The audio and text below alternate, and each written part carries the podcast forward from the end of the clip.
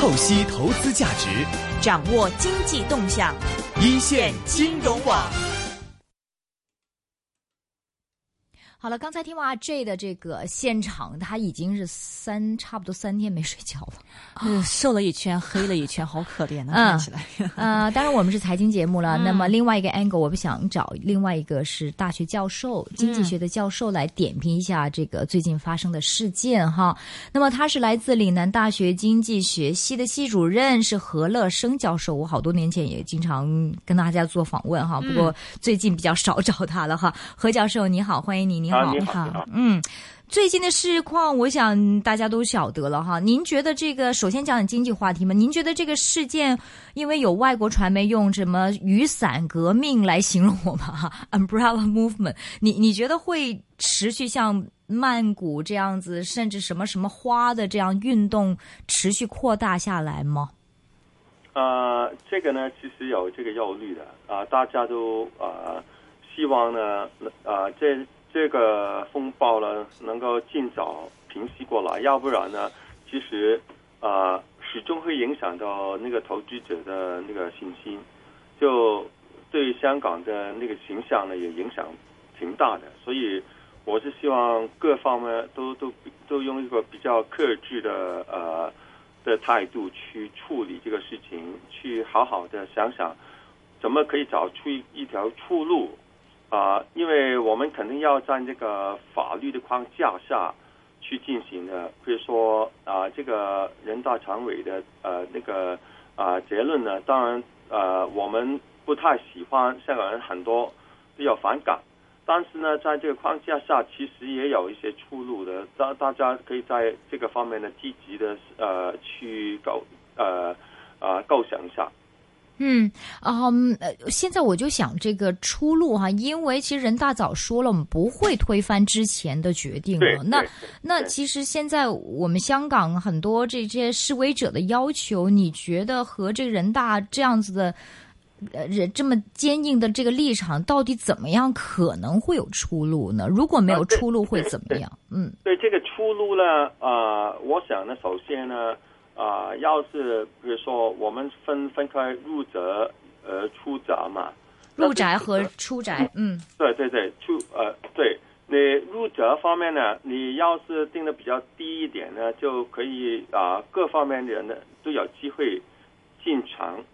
进去呢，你可以去发表你的演讲啊，各方面的，然后啊、要是呃在那个大家都认为某些人他他其实是啊、挺好的，他的非常强的一个一个一个呃。他呃那个竞选者呢，呃呃就嗯、对那个体委会方面其实有压力的，他他他是很难不通过的，这个是首先一个考虑。另外呢，你要是真的啊、出来的人呢，要是啊、大家都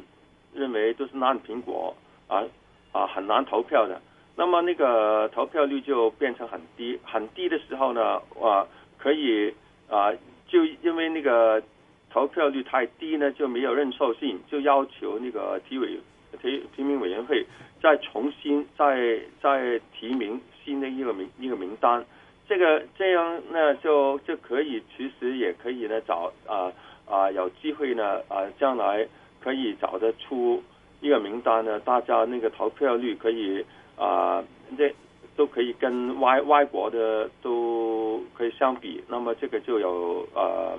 呃认受性。有认受性的时候呢，我们就不能够说呃呃这个呢啊、这呃这些没认受性，所所以我认为这个应该是一个出路。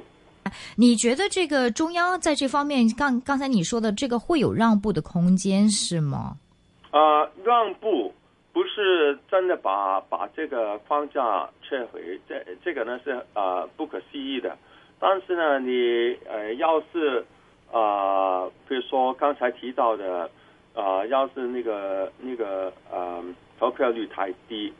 他要重新啊、提名委员会再再重新再再来一个新的推荐同呃重呃重新去呃推荐一个新的名单，这这个呢，应该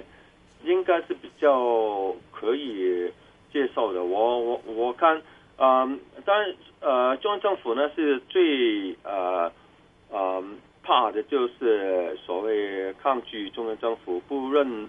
许他的合法的执政执政权，这个呢真的非常麻烦的。呃，所以呢，我以以前也啊提过，要是呃呃竞选特首的话呢，他可以做一个声明，而这个声明呢，在香港的选举法里面呢，也做出一些啊啊修改，是要是这个参选人呢，要是啊违背了他的这个承诺呢，可以啊在香港呢执法，就把他的参选的资格呢就去掉。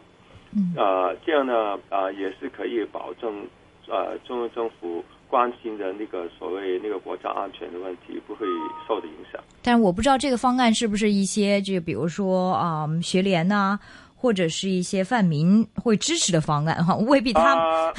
对啊，这个呢，这个呢，我我以前有机会听过啊啊，Alan 亮啊啊梁家杰，嗯他他他说，要是做一个声明没什么困难，那我我我们也可以做。他他曾曾经有这个表态，我是觉得，要是呃做出一个声明，比如说呃呃，我们是遵守那个一国两制，就是我我们不会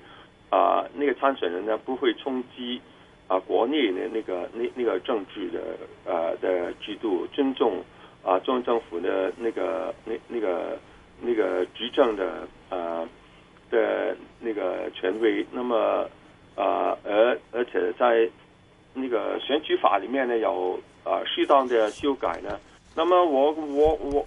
据我所了解呢，他们是可以接受。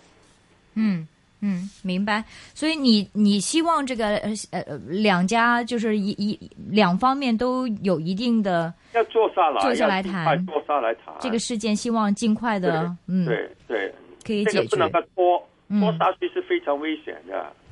好的，非常感谢是何洛生啊这个主任接受我们的访问。